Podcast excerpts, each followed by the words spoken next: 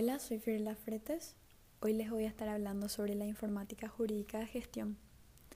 Esta rama de la informática jurídica está encaminada a organizar y controlar la información jurídica de documentos, expedientes, libros y otros, ya sea mediante la aplicación de programas de administración que permitan crear identificadores y descriptores para la clasificación de dicha información. También se puede decir es la aplicación de la informática a las tareas cotidianas de abogados, jueces, peritos, etc., a través del uso de computadoras y programas para realizar tareas de procesamiento de textos, de almacenamiento de datos, para efectuar comunicaciones mediante redes.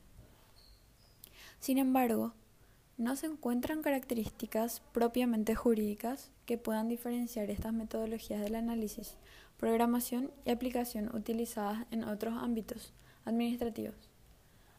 En consecuencia, resulta impropio hablar de una informática jurídica de gestión cuando los elementos jurídicos que hay en ella son irrelevantes y en consecuencia insuficientes, insuficientes para categorizarla. La informática jurídica de gestión está dirigida al control y la administración de textos jurídicos y es muy utilizado por los tribunales, despachos, notarias, entre otras oficinas de control jurídico. Esto se utiliza para llevar el seguimiento de trámites y procesos para mantener actualizada la información y llevar un buen control de la misma. Esta rama de la informática jurídica se divide de la siguiente manera. La primera división es la registral. Se ocupa de todos los tipos de registros, ya sean públicos o privados, facilitando al usuario datos fehacientes en todos los registros con facilidad y rapidez en el proceso. El segundo sería operacional.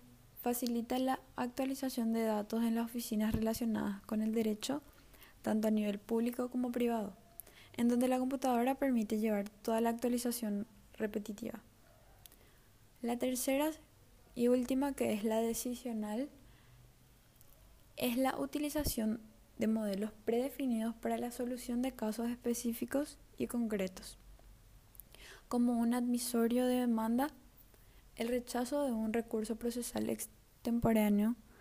Por ello, esta parte de la rama de la informática jurídica de gestión es una parte de la actividad administrativa que lleva a cabo todo órgano judicial.